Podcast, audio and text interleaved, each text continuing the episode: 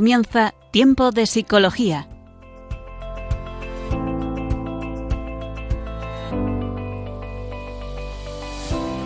Nos acompaña a lo largo de la próxima hora Cristina Velasco.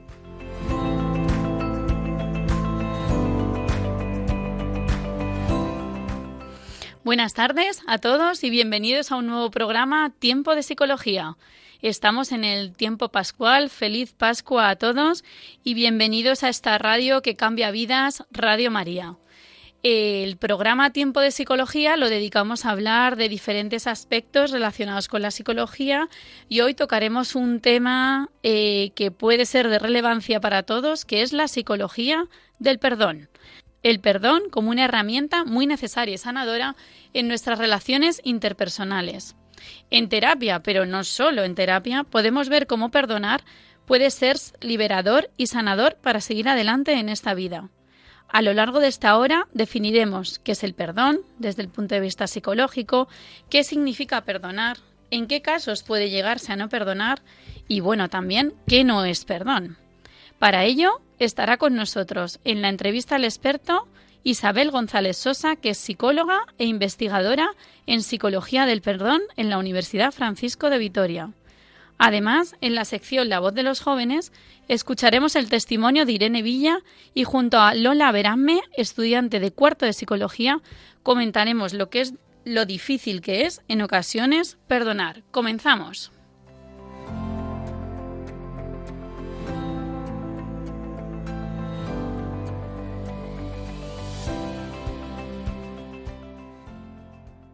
Resentimiento, rencor, enfado pueden parecer emociones negativas y que sin duda ninguno de nosotros queremos sentir, pero por X o por Z, de una manera u otra, aparecen en nuestras vidas, a veces más intensas y a veces menos intensas.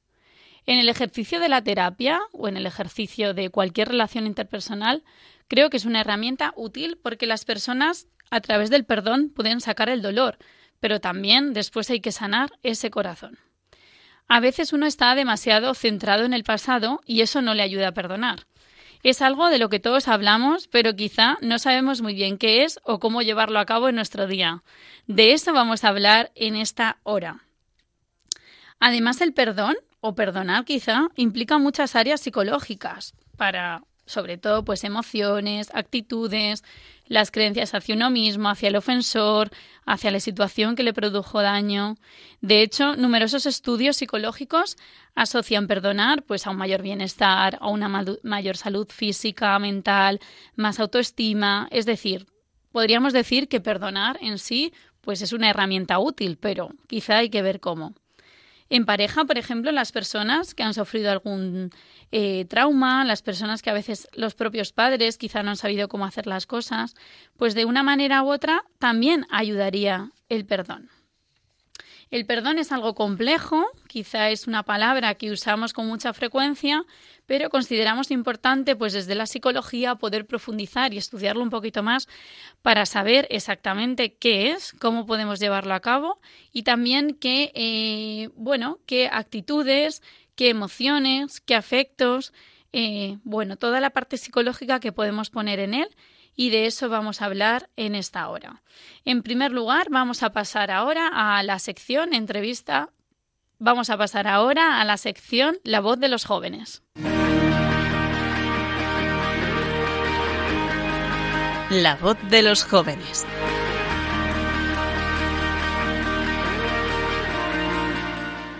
Bueno, pues aquí seguimos en el programa sobre la psicología del perdón y en la voz de los jóvenes, pues hoy tenemos una invitada especial, una estudiante de cuarto de psicología que ya nos ha ayudado en el programa alguna otra vez y hoy está con nosotros. Hola Lola, buenas tardes. Hola Cristina, buenas tardes. Tenemos aquí a Lola Verame, que es una alumna de cuarto de psicología de la Universidad CEU San Pablo. Y bueno, pues entre las dos vamos a ver un vídeo de Irene Villa, que creo que es conocida por todos, en el que pues habla un poco sobre su testimonio de perdón. Vamos a verlo y después comentamos entre las dos. ¿Te parece, Lola? Genial.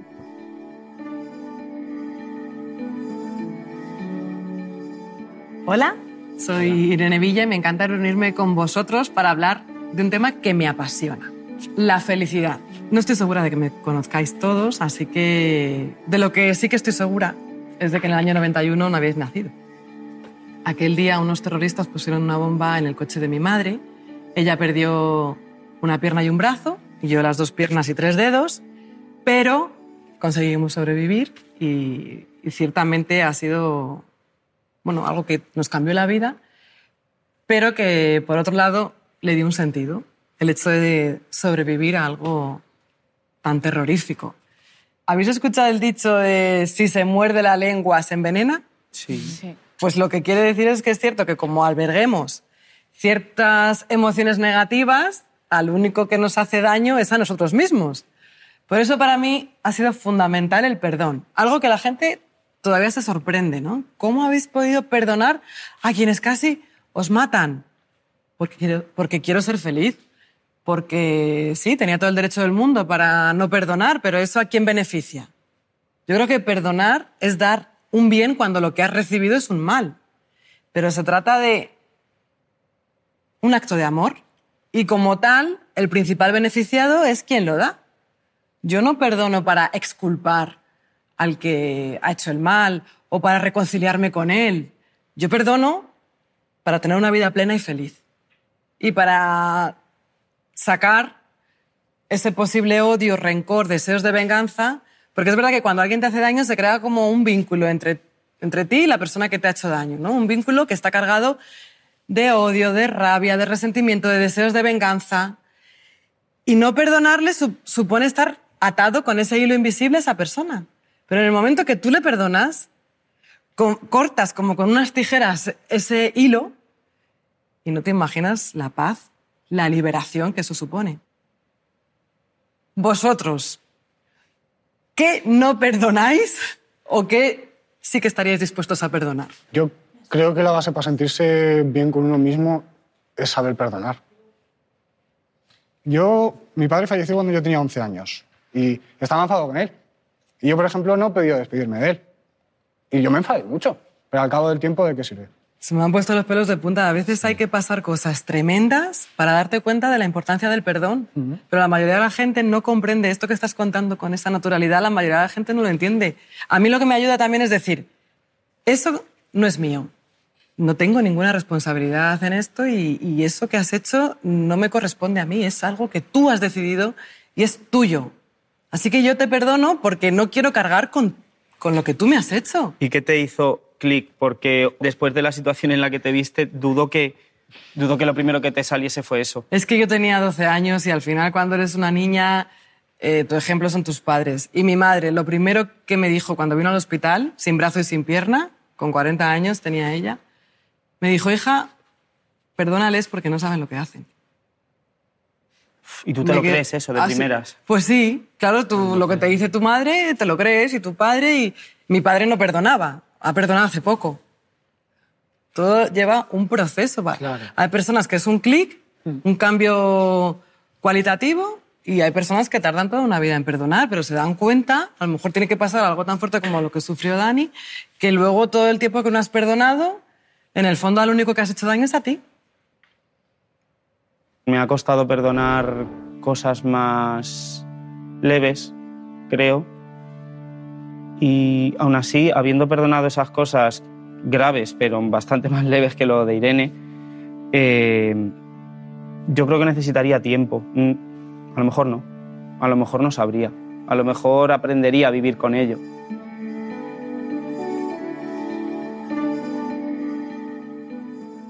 Bueno, Lola, pues aquí hemos escuchado el testimonio de Irene Villa, que es impresionante, ¿verdad? ¿Qué, piensas tú? Pues sí, la verdad que es, un ejemplo, totalmente. Mm. Resulta curioso escucharla, ¿no? Y pensar que todo eso que le pasó tan pequeña, como ella también ha ido procesándolo, ¿no? Durante, durante el tiempo. Y, y, mm, queríamos comentar también, Lola, que no sé, ¿qué es el perdón, ¿no? ¿O qué piensas tú que es para la gente joven el perdón, ¿no? Porque en el vídeo también salen varios chicos hablando que son jóvenes sobre el perdón. Pues a mí sí que es verdad que me resulta un concepto muy difícil de explicar y de ponerle como significado, porque al final creo que cada uno lo, lo vive o, o le da un enfoque muy distinto. Pero sí que es verdad que creo que al final para poder sanar una herida o sí, cualquier tipo de trauma como el de Irene Villa, como hemos visto en el vídeo, al final sí que creo que, que es, es, fundamental el perdón para poder, para poder sanarte y liberarte un poco de eso. Al final yo creo que es un poco lo que te puede permitir avanzar y pasar página de alguna manera o dejar atrás ese recuerdo. Mm. Sí, porque y... a, nivel, a nivel psicológico es verdad, ¿no? Como que eso también te puede pesar, ¿no? Puede haber, bueno, sí, también una totalmente. dificultad emocional. Totalmente. Al final, con cualquier tipo de pérdida hay unas fases de un duelo, ¿no? Y al final, igual ese perdón es como el fin o, la cúspide de, para cerrar como ese duelo, por decirlo de alguna manera. Claro, claro, claro. Desde luego para ella ha sido así, ¿no? Como además dice también que, que su madre parece que perdonó súper rápido, ¿no? Impresiona la, la frase también que, que, dice, ¿no? También un poco asociada a las palabras de Jesús en el Evangelio. Y, y, luego la, pero el padre dice que no. O sea que ahí yo creo que cada uno lleva su, su tiempo y su proceso. Sí, totalmente. De hecho, yo creo que igual hay gente que no logra perdonar como le es pregunta verdad. a uno de los jóvenes, que no, que igual eso sigue ahí abierto para esa persona. Sí, de hecho luego en la entrevista eh, con, con, nuestra experta en el programa de hoy hablaremos un poco también sobre si se puede perdonar o hay gente que, que bueno, que, que, seguro que todos tenemos heridas que a lo mejor no, no hemos perdonado, ¿no? Y Lola, y hablábamos también juntas antes de, de que nos parecía a veces eh, difícil perdonar, eh, pero ¿por qué crees que la gente puede tener dificultades para perdonar? ¿Qué se te ocurre? Pues mmm, fíjate, yo creo que igual es más porque mmm, igual se tiene un concepto del perdón no solo distinto, sino a veces incluso mmm, mal entendido, o por decirlo de alguna manera, porque creo que muchas veces igual nos enfocamos en que, pues como Irene Villa decía, ¿no? que al final el perdón no es tanto ponerle en foco a la otra persona, sino poner el foco a ti mismo, ese acto de amor que decía, al final es fundamentalmente para ti, no tanto para llegar a entender a esa persona o, o como ella decía, exculparla, sino para, pues tú, pues como cortar ese vínculo y, y, dejar que la carga y la responsabilidad se quede en la persona que ha cometido eso y no en ti. Claro, claro.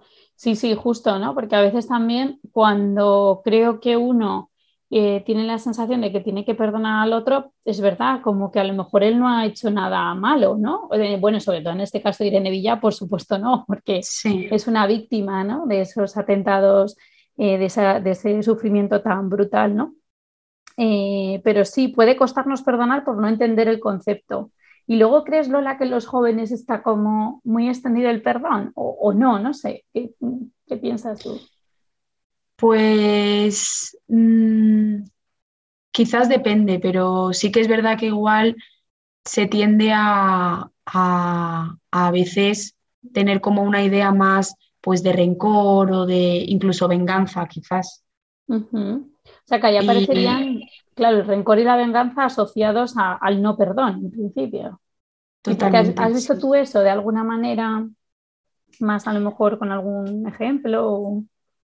Pues sí que es verdad que igual en el día a día, con más, pues sí, algún ejemplo así más del día a día, con enfados eh, entre amigos o familiares, o al final igual de primeras lo que te sale más, que es lo natural también, pero lo que te sale más es, eh, pues ahora eh, voy a hacer esto porque tú me has hecho esto. Claro. O de alguna manera, no sé hasta qué punto mmm, tienen hoy los jóvenes, yo incluida, hoy en día, como ese perdón tan arraigado, por decirlo de alguna manera. Muy bien. ¿Y te gustaría dejarle alguna pregunta a nuestra experta, ¿no? Porque nos surgían también dudas sobre qué es el perdón, cómo perdonar. Como luego vamos a tener la entrevista, ¿te gustaría hacer alguna, alguna pregunta? ¿Te apetecería? Pues sí, eh, de hecho habíamos comentado antes las dos un poco que al final igual mmm, ese perdón puede ser más difícil cuando igual hay un vínculo más estrecho o cuando igual el dolor es más grande o más visible, como pudo ser el de Irene Villa. Y ahí, si realmente, mm, pues con un familiar, por ejemplo, esa idea de mm, que la persona no esté en tu vida y cómo cortar ese vínculo, al final cómo se hace cuando es un familiar, porque creo que es como mucho más complicado. Claro, claro. Irene decía algo así como romper ese hilo, ¿no? Pero también nos planteábamos que quizá cuando el hilo es de alguien que sigue presente en mi vida, pues yo qué sé, mi madre, eh, un familiar, como dices, ¿no? Una persona, yo que soy un compañero de trabajo, que tengo que seguir en contacto con él, ¿cómo rompes ese hilo, ¿no? Eh, esa puede ser la pregunta. Sí. es complicada. Sí, la verdad es que sí. Muy bien, muy bien. Pues nada, gracias Lola por ayudarnos en esta eh, sección de la voz de los jóvenes. Me despido de Lola Verame, que es alumna de cuarto de psicología de la Universidad CEU San Pablo. Gracias Lola y nada, seguro que contamos contigo en algún otro programa.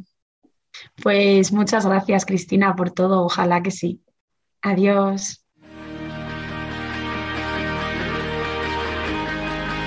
Entrevista al experto. Bueno, pues aquí seguimos en el programa Tiempo de Psicología. Esta tarde la servidora que os habla Cristina Velasco y además tenemos a una invitada para mí muy especial que nos va a hablar sobre la psicología del perdón, que es lo que estamos hablando en este programa. Presento a nuestra invitada, es Isabel González Sosa, que es psicóloga educativa y sanitaria máster en Humanidades por la Universidad Francisco de Vitoria y además es investigadora, es investigadora en Psicología del Perdón en esta misma universidad. Bienvenida, Isabel. Muchas gracias, Cristina, por invitarme de nuevo a estar en este programa que trata temas de tanta actualidad que tanto bien hace a muchas personas. Qué bien, pues gracias Isabel. Isabel ya estuvo con nosotros también en el programa que hicimos sobre, sobre el suicidio y, y, bueno, pues nos parecía interesante volver a invitarla para un poquito más sobre esta psicología del perdón. Bueno, lo primero, ¿qué te ha parecido también este testimonio que hemos escuchado muy cortito de Irene Villa? ¿Qué te ha parecido a ti como, como investigadora en este campo del perdón? Pues me ha encantado que, que hayas elegido este vídeo para este programa porque pienso que Irene Villa ha señalado varias de las características del perdón que abordaremos a lo largo de este programa, ¿no? Eh, me ha encantado que ella haya señalado, te liberas, el perdón es liberador, te liberas de algo que te perjudica, ¿no? Por otro lado, ella ha hablado de que cuando alguien te ofende, ¿no? Y más de esa manera tan atroz, ¿no? Tienes mm. todo el derecho a no perdonar, ¿no? Pero ella tomó en su momento, ella y su madre, ¿no? Lo, lo refleja muy bien en ese vídeo, toman la decisión de sobreponerse a ello y perdonar. ¿no? Y ella también lo define muy bien como devuelves un mal, un bien a alguien que te ha hecho un, mal, ¿no? Y por último lo define como eh, un acto de amor en el que el principal beneficiado eres tú. ¿No? A lo largo de, de, esta entrevista podemos ver que, pues, que Irene ya desde el principio ha señalado aspectos que son mm, muy importantes dentro de esta definición del perdón desde el punto de vista de la psicología. Claro, yo creo que eso, ¿no? Cuando, cuando la escuchas a ellas de primera, cuando lo ves en tu primera persona, dices, yo no podría, ¿no? Yo no podría perdonar de, esa manera, es complicado, ¿no? Yo creo que a lo largo de, la, de este tiempo vamos a ir hablando de esto. Lo primero, Isabel, que te quería preguntar es que muchas veces cuando tenemos que perdonar, es porque realmente en nuestras relaciones interpersonales, pues quizá ha habido una dificultad, un problema, alguien nos ha hecho daño, ¿no? ¿Por qué son importantes para el ser humano eh, las relaciones interpersonales? ¿Por qué tenemos que cuidarlas o por qué son relevantes? Bueno, Cristina, todos sabemos que las personas somos seres que hemos sido creados para amar y ser amados, ¿no? Y a lo largo de nuestra vida, pues suceden encuentros significativos con otras personas que nos hacen sentirnos plenos, ¿no? Y vemos que es fundamental la calidad en estas relaciones que tenemos con los demás en las distintas etapas de la vida, ¿no? Yo creo que estarás de acuerdo conmigo en que el vínculo que se establece con los padres en los primeros años de vida, ¿no? La importancia que los iguales, es decir, los amiguitos, los hermanos, los primos, van adquiriendo a lo largo del crecimiento, ¿no? El papel crucial que tiene cualquier adulto de referencia, ya sea un padre, un profesor, un, tío, un abuelo, ¿no? Que guía a los niños a lo largo de, de, toda su educación, ¿no? En la adolescencia, los amigos, las primeras relaciones de pareja, ¿no? Y ya en la edad adulta, este vínculo que se establece con el otro, ¿no? Con tu marido, con tu mujer, ¿no? Acaba constituyéndose como la figura de apego propia de la edad adulta, que es responsable de una gran satisfacción, ¿no? Los estudios dicen que las personas que están casadas pues tienen eh, mayores niveles en muchas variables psicológicas, ¿no? Relacionadas con la plenitud, la satisfacción, la felicidad. Eh, sin embargo, sabemos que eh, el mundo de las relaciones no es tan idílico, ¿no? Claro. En el seno de estas relaciones, que son fuente de felicidad, también pueden surgir problemas, conflictos, ¿no? Y creo que todos los vemos en, nuestra, en nuestro día a día. Todos hemos experimentado en nuestra vida que podemos dañar a otros y que también podemos ser dañados, ¿no? Quizás en este programa hablaremos desde la perspectiva de la víctima, pero sin perder de vista siempre que también nosotros podemos causar daño a los demás. Claro, yo creo que eso es muy importante para situarnos siempre ante eh, cualquier estrategia psicológica, ¿no? O cualquier conflicto, sabiendo que es verdad, ¿no? Que a lo mejor yo me he sentido dañada, me han hecho daño, pero quizá en algún momento, que eso también a veces es la empatía, ¿no? O el darte cuenta de que a lo mejor tú también has podido hacer daño a otros, ¿no? Qué, interesante estas dos perspectivas. Y además, Cristina, es fundamental tener en cuenta, ¿no? También en el proceso de terapia, que, bueno, ya hablaremos de él más adelante si no da tiempo en este programa, eh, es fundamental en, en, en una parte de este proceso eh, ser consciente de que tú también has cometido daño en otros momentos, ¿no? Para poder perdonar al que en ese momento te ha dañado a ti. Claro, totalmente. Así también uno pues se vuelve más misericordioso, ¿no? Ahora que estamos muy cerca del domingo de la, misericordia, pues también lo podemos unir a esa, bueno, a esa, a esa virtud, ¿no? Eh, Isabel, em, ¿cuáles son las estrategias que el ser humano tiene para enfrentarse a estas ofensas o a estos momentos eh, pues de dolor, de sufrimiento, sí, pero sobre todo cuando a alguien eh, le han ofendido. ¿no? Como decíamos, todos en nuestra vida nos hemos sentido dañados por alguien, ¿no? Puede ser nuestra pareja, nuestros padres, hermanos, amigos, nuestro jefe, nuestros compañeros de trabajo e incluso nuestros propios vecinos, ¿no? Que luego nos tenemos que encontrar en el ascensor y bueno, imaginaos que un compañero de trabajo dice públicamente cosas de nosotros que no son verdad o también puede darse el caso en el que en algún momento de nuestro matrimonio, de nuestra vida en pareja, pues el otro nos es infiel, ¿no? O que nuestro vecino nos acusa de un problema en nuestra vivienda del que no somos, en su vivienda del que nosotros no somos responsables, ¿no? En un primer momento, cuando alguien nos daña, necesitamos afrontar de una manera esa situación, ¿no? Pero es verdad que cuando pasa el tiempo podemos llevar a cabo distintas estrategias, ¿no? No sé qué se te ocurre a ti, Cristina, pero en ese primer momento, Isabel, lo normal eh, que es sentir, ¿qué, ¿qué podemos sentir cuando alguien nos, nos ofende? Pues todo lo que señalabas al principio del programa, ¿no? Rabia, resentimiento, rencor, puedes tener fantasías de venganza. En estos momentos también cuando pasa el tiempo, ¿no? Y queda ese recuerdo de la ofensa, también depende mucho de la gravedad de la ofensa, ¿no? Pero ante una ofensa normal que podamos vivir cada uno en el día a día, podemos tener como esas fantasías de venganza, maquinar en nuestra cabeza las distintas maneras de, responder a ese mal que nos han hecho. ¿no? Claro. Incluso podemos llegar a hacer las operativas, ¿no? Devolverles ese mal de, alguna manera. Claro, como ahora se va a enterar, ¿no? Ahora me ha hecho esto y ahora se va a enterar. Sí, también ante alguna ofensa más grave podemos revelarnos, buscar justicia y, y, entramos en un intenso desgaste psicológico, ¿no? También, por otro lado, ¿no? Hemos señalado estas estrategias que son como muy de acción, ¿no? De ir al otro. Pero tenemos también otra estrategia que es más de huida, ¿no? El ser humano tiene como dos comportamientos ante la ofensa que pueden ser o la acción, ¿no? La venganza, el devolverlo, o la habitación, ¿no? Y dentro de esta habitación, pues podemos quitarle importancia, podemos negar lo que nos ha pasado, podemos justificarle, bueno, tampoco ha sido para tanto, quizás yo he exagerado, podemos caer en una tristeza profunda evitar situaciones. Claro. ¿no? En definitiva, Cristina, no sé, tenemos un abanico muy amplio de cosas que podemos hacer una vez que alguien nos ha dañado. Claro. Sin embargo, sabemos, ¿no? Y desde la psicología lo sabemos también por los estudios que se hacen y los beneficios que vemos, sabemos que hay opciones que son mejores que otras por el resultado que tienen, ¿no? Entonces, el perdón sería una de esas respuestas que vemos que ayuda como decía Irene Villa, tanto a la persona que perdona como también al ofensor, ¿no? Y genera unos beneficios que estas otras estrategias que hemos mencionado quizás no generan. No generan, ¿no?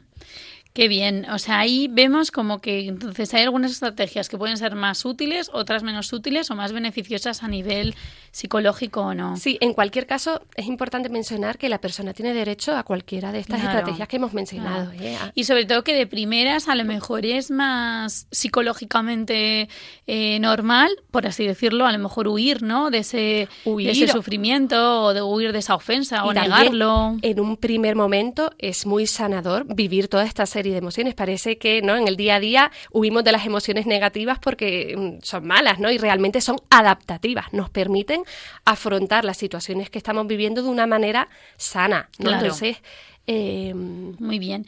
Y como última estrategia, tú nos has hablado del perdón, ¿no? Sí. Ya nos metemos un poco en, en materia. Pero claro, Isabel, ¿qué se entiende por perdón? O sea, o tú que tienes esta experiencia de haber investigado, haber leído, hablado con las personas, ¿qué crees que se entiende por perdón? Bueno, Cristina, antes de responder a esta pregunta que es compleja, ¿vale? Me gustaría resaltar qué entiende la sociedad por perdón, ¿no? Porque es verdad que existe un uso indiscriminado del perdón, ¿no? Todo el mundo lo utiliza en el día a día. Ya, es como muy común la palabra, claro, ¿no? Sí, entonces a mí me gustaría hacer un recorrido por distintas visiones del perdón que existen en la sociedad y luego aterrizamos con la visión del perdón desde la psicología. ¿No? Entonces, me gustaría empezar. Te encuentras siempre la frase de, seguramente tú la has escuchado alguna vez, perdono, pero no olvido. Totalmente. ¿No? Es Si muy le típica. preguntas, claro. Muy típica. Entonces, muchos piensan que el perdón implica olvi- olvidar. Sin embargo, cuando hablamos del perdón dentro de un proceso terapéutico, estamos hablando de algo muy distinto. Como veremos más adelante, perdonar implica, en primer lugar, ser conscientes del daño que te han hecho. Por tanto, no se busca olvidar la ofensa, ni pasar por encima, ni decir que tampoco que fue tan grave, ¿no? Yo diría que es un cambio en cómo vives ese hecho que te ha ocurrido. Pero obviamente Irene Villa nunca se va a olvidar del atentado y las consecuencias que han tenido en su vida, ¿no?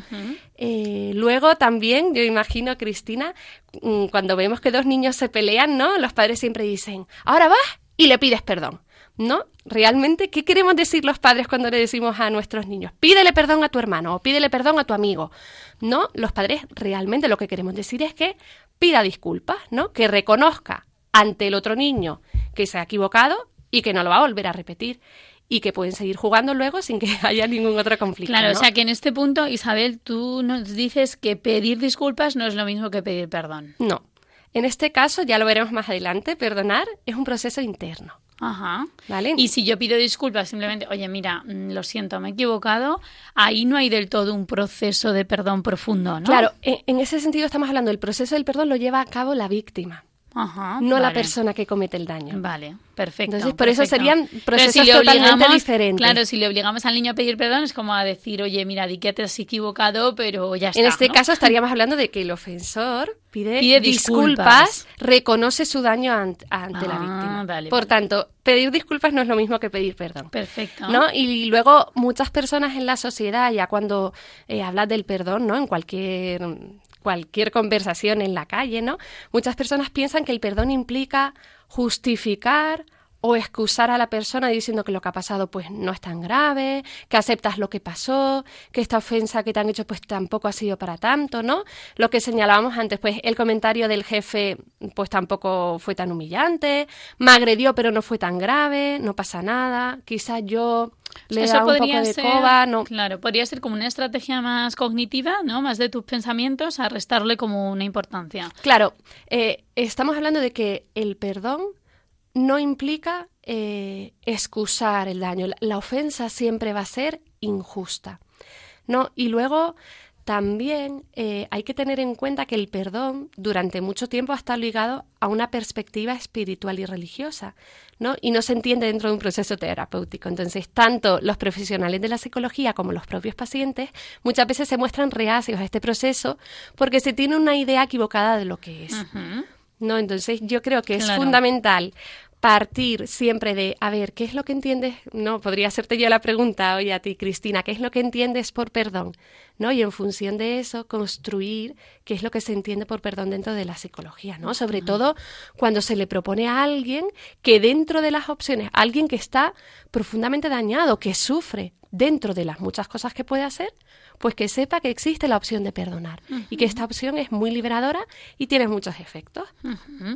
Vale, o sea que ahí habría que partir un poco de esa base de qué entiende el otro por perdón, ¿no? Porque es verdad que si no, pues no se puede trabajar el perdón, ¿no? Claro, no se puede profundizar incluso en ello. puede eh, ser contraproducente, tener efectos eh, negativos para la persona, ¿no? Si, si parte de una idea equivocada de lo que es el perdón. Claro, justo, ¿no? Yo creo que en esta última parte que decías, ¿no? De vinculada a la perspectiva eh, más religiosa, más espiritual, incluso gente que igual perdona como por obligación, ¿no? Pues es cristiano perdonar, perdono, pero en el fondo no han hecho un Claro, proceso Hay interior, un, hay un perdón también de expectación. ¿No? De perdono por, porque es un deber moral, pero aquí estamos hablando de otra cosa. Este es un perdón que se ofrece a la persona independientemente de su religión, ¿no? Entonces, Muy bien. eh, Sí, es una, una como una estrategia, ¿no? Como bien dices, a nivel eh, psicológico. Si te parece, Isabel, vamos a escuchar un, un trocito de, de una canción de Antonio Orozco y de, y de Malú, que nos puede, Devuélveme la vida, es muy conocida por todos y que igual nos puede ayudar a reflexionar sobre estos puntos que hemos estado tratando y seguimos un poquito más adelante. muy bien.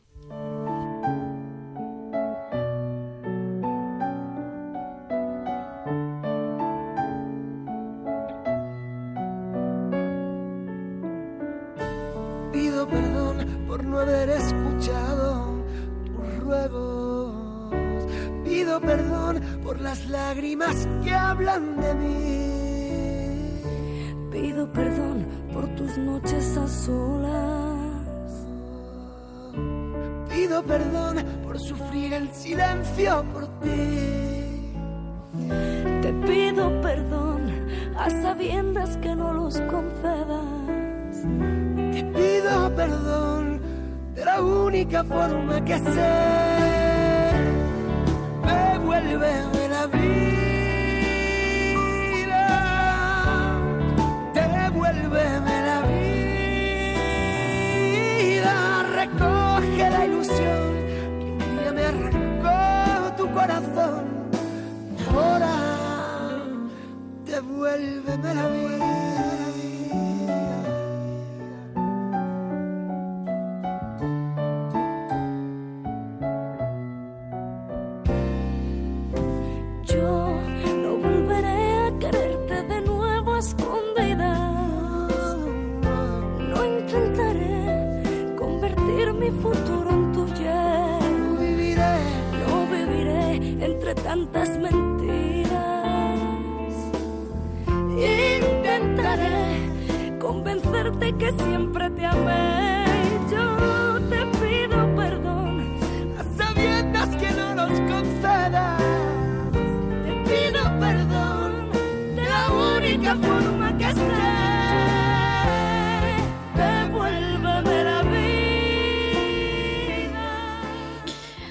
Bueno, pues esta canción en la que, bueno, pues se pide el perdón, ¿no? Se ruega el perdón. Estamos en esta tarde hablando en tiempo de psicología.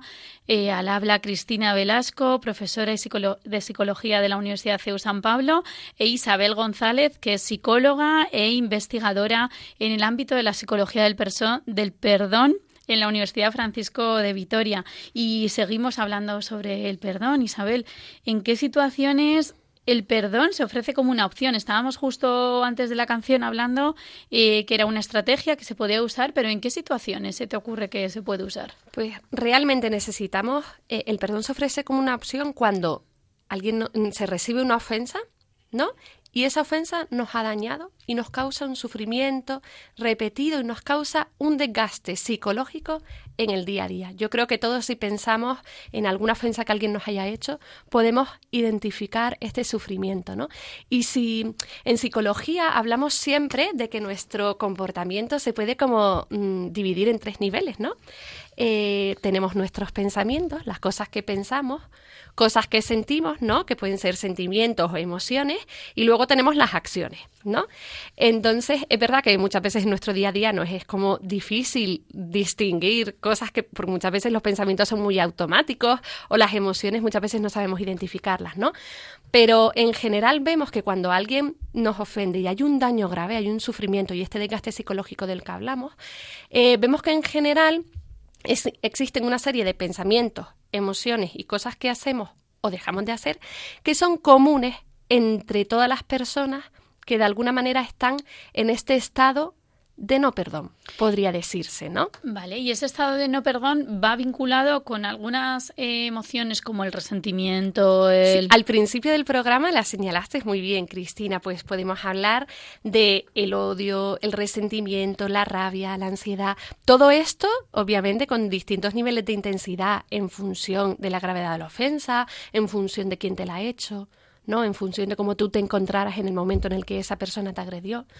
¿No? Y aparte de estos eh, sentimientos de odio, pues también podemos sentir tristeza. Y en algunas ofensas también, Cristina, eh, podemos ver culpa y vergüenza, sobre todo en aquellas más relacionadas con ofensas eh, como el abuso y el maltrato.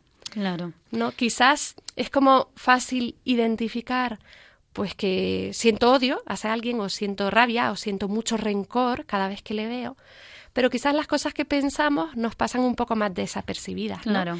En general, una persona que está en este sufrimiento grande, ¿no? Puede tener pensamientos del tipo ¿por qué me ha pasado esto a mí? Mira qué bien está esa persona mientras que yo estoy aquí sufriendo, ¿no? ¿Qué responsabilidad tendré yo en esto que me ha pasado? Cuando estos pensamientos se repiten y no podemos dejar de pensar en eso, gastamos mucho tiempo pensando en lo que ha pasado, sin poder salir del bucle de pensamientos, ¿no? Estaríamos en psicología, hablamos de rumiación. ¿no? También, como decíamos antes, puede haber fantasías de venganza, puede repetirse una y otra vez lo que pasó. ¿no? Claro. Y es importante tener en cuenta, Cristina, que nuestro cerebro, cada vez que traemos a nuestra mente un recuerdo, lo recodifica, ¿no? En la estructura cerebral que es el hipocampo, ¿vale? Y se con- y paradójicamente ese recuerdo se consolida cada vez más en nuestra memoria. ¿No? Entonces es mu- muy importante de alguna manera eh, ser conscientes de esas cosas que pensamos porque también influyen en lo que sentimos. Claro, me llama mucho la atención, Isabel, porque es verdad, cuando pensamos en el perdón, yo creo que, o al menos yo lo asocio más al rencor, resentimiento, enfado, ¿no? Rabia.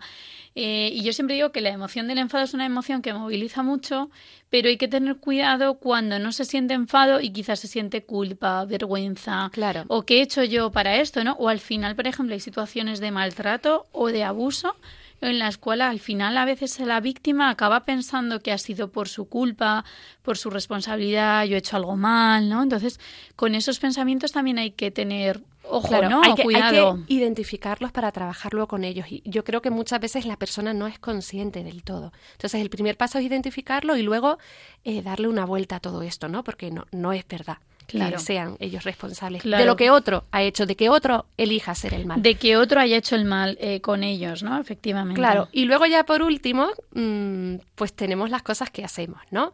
Podemos, por un lado, tener el, com- el comportamiento de replegarse, ¿no? De evito a la persona, evito las situaciones en las que le veía, o si le tengo que ver porque no me queda otra, porque vivo con él o lo que sea, pues intentamos mantener una distancia emocional. Claro, ahí entra la, lo que la, pregun- la pregunta que te ha hecho nuestra estudiante de psicología, Lola, eh, que decía lo difícil que era a veces cortar ese vínculo, que Irene Villa decía, si es una relación personal o si está en tu familia esa persona que te ha hecho la ofensa. Claro, En este caso, muchas veces pues tienes que de alguna manera retomar la relación sin que el proceso de perdón se dé. ya, y ¿no? mantener una es como- relación. quizás sería más complicado que cuando existe esa distancia física porque no convives con esa persona. También ocurre lo mismo que ha, que, que ha comentado, pues cuando es tu compañero de trabajo o, que- o cuando Claro. tu jefe te ha hecho algo que a ti que ha sido injusto y le- le- al día siguiente tienes que ir a trabajar. Claro. ¿no? Entonces aquí el proceso, pues hay que tener en cuenta esta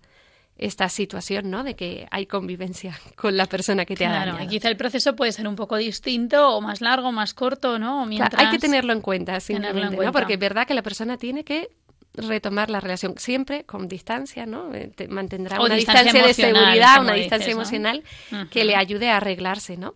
A, a la persona que es víctima. Muy bien, Isabel. Y bueno, eh, dentro de la psicología, ¿cuál es esa visión que tiene del perdón? La psicología ya en concreto, más profundamente.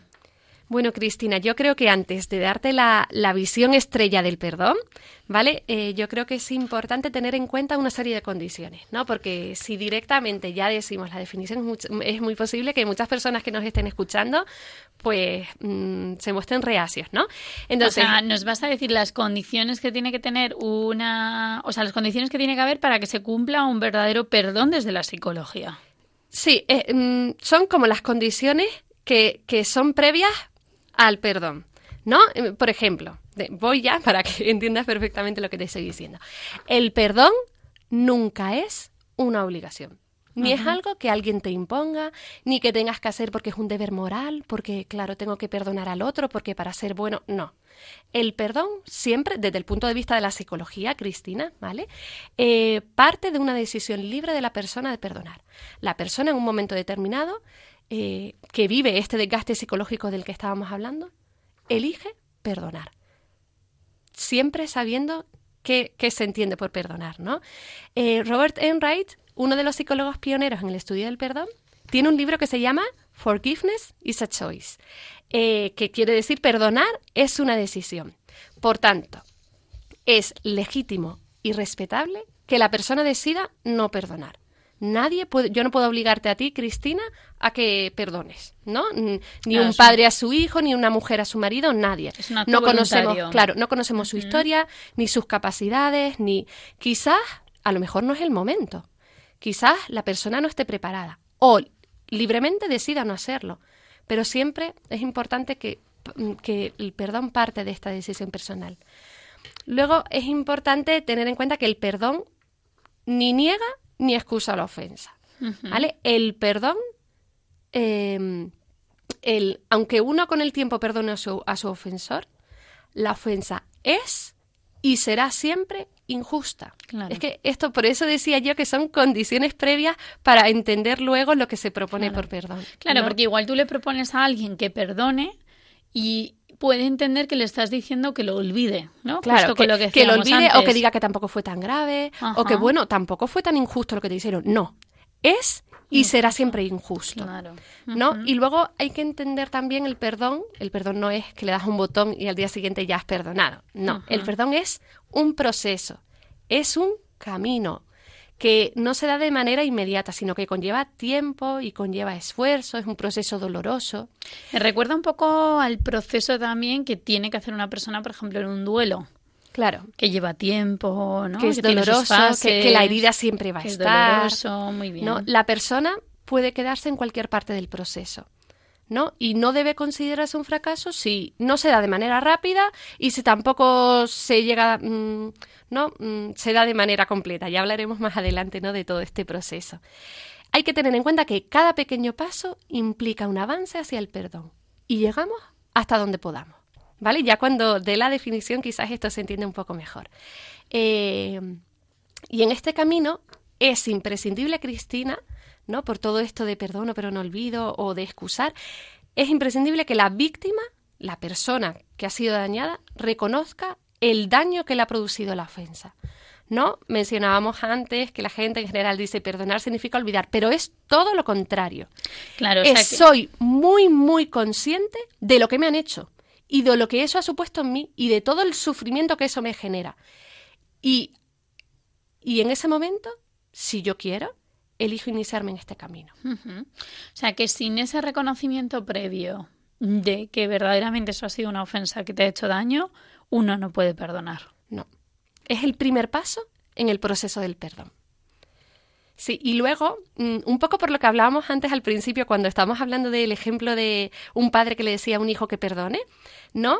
Eh, perdón es diferente de, de pedir disculpas, ¿no? Por eso me, gusta, me gustaría señalar que el perdón es un proceso interno que lleva a cabo la víctima, no el ofensor, ¿no?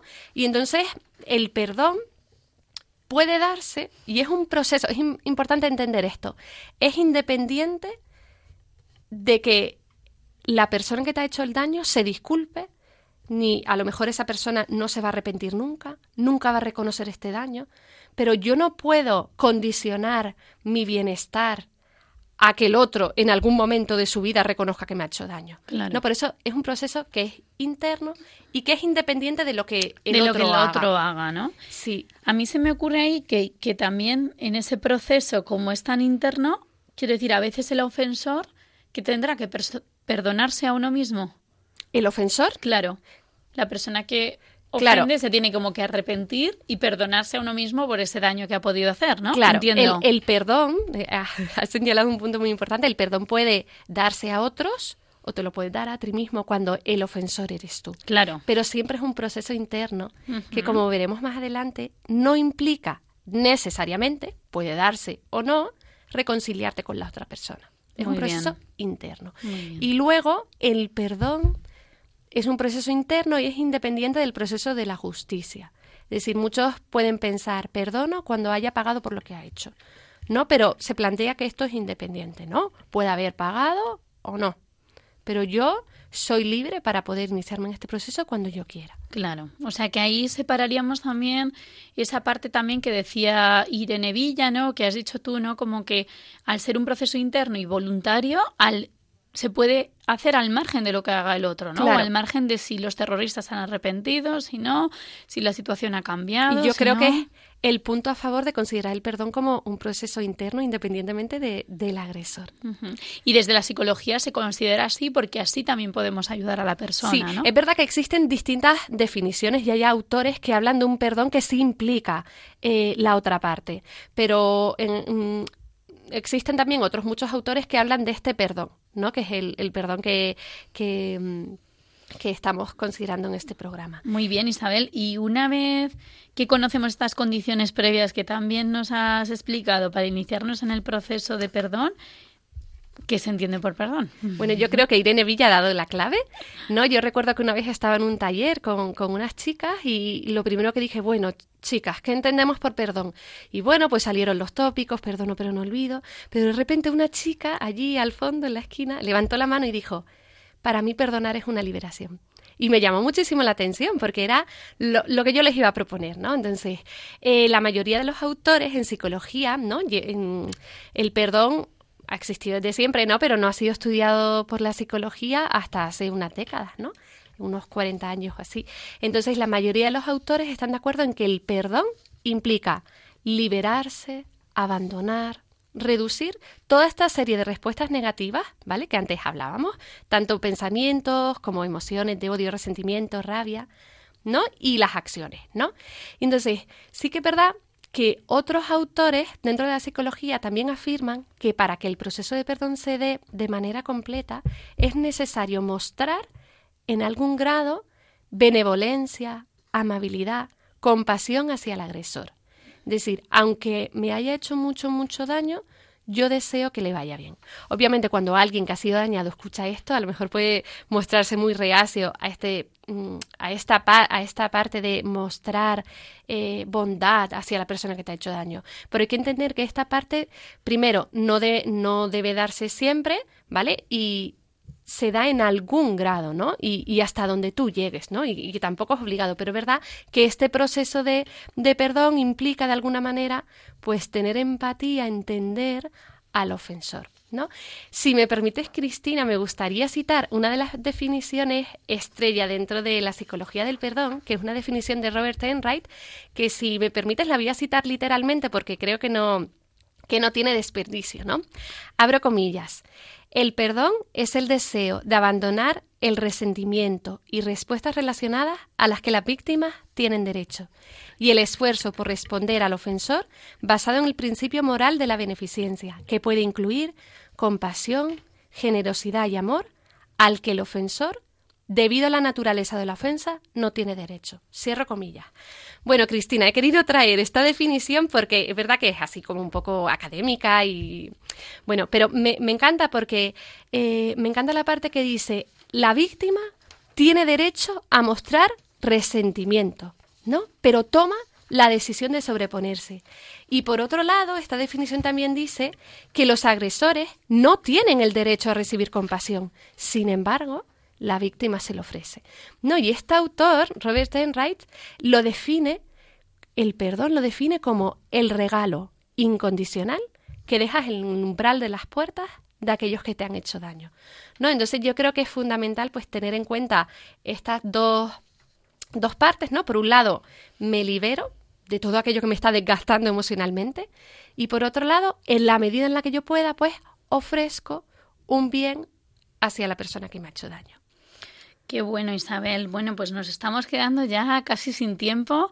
Eh, nos vamos a quedar con esta última definición, este perdonar como un regalo y merece la pena pues dedicar una segunda parte del programa a seguir profundizando sobre esto, a ver cómo podemos perdonar, ya en concreto ver qué beneficios tiene. Y vamos a invitar también a todos nuestros oyentes a que nos manden preguntas para el siguiente programa, que lo vamos también a hacer con nuestra experta Isabel González, González Sosa, que es psicóloga y, experta investigadora en temas de, de perdón. Y creo que podemos invitarles a que manden sus preguntas al, al, email del programa tiempopsicología@radiomaria.es. Muchísimas gracias Isabel por estar esta tarde con nosotros. Yo encantada de este ratito, Cristina, y... de poder compartir pues mucho de lo que hacemos, que creo que es importante y que puede ayudar también a muchas personas a conocer cuál es esta visión del perdón dentro de la psicología. Fenomenal, pues nos vamos a volver a ver en cuatro semanas para seguir hablando de este tema. Gracias, Isabel. Yo encantada, muchas gracias, Cristina.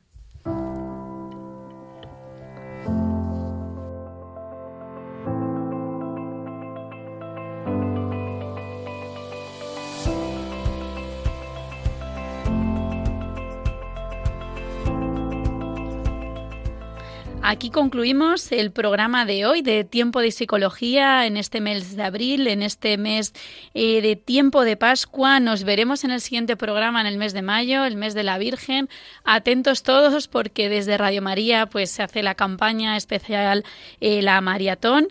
Quiero agradecer pues a todas las personas que me han ayudado en este programa, a nuestra experta Isabel González Sosa, psicóloga e investigadora en el campo de la psicología del perdón, a Lola Veramme, alumna de cuarto de psicología, que también me ha ayudado con la sección La voz de los jóvenes, a quienes han hecho el control de sonido en este programa y a todas las personas de Radio María que hacen posible, eh, bueno, pues que la radio de, de, la Virgen María llegue a muchos sitios. Haremos una segunda parte, como ya he dicho en el programa, y podéis enviarnos las preguntas al email tiempopsicología@radiomaria.es y encontrar todos los programas en el podcast en la página web radiomaria.es. El próximo programa es el 27 de mayo eh, y os dejamos ahora con Las Armas de la Fe, el programa de la Pastoral Castrense, con el Padre Benito Polo. Gracias a todos y un abrazo grande en el corazón de nuestra Madre.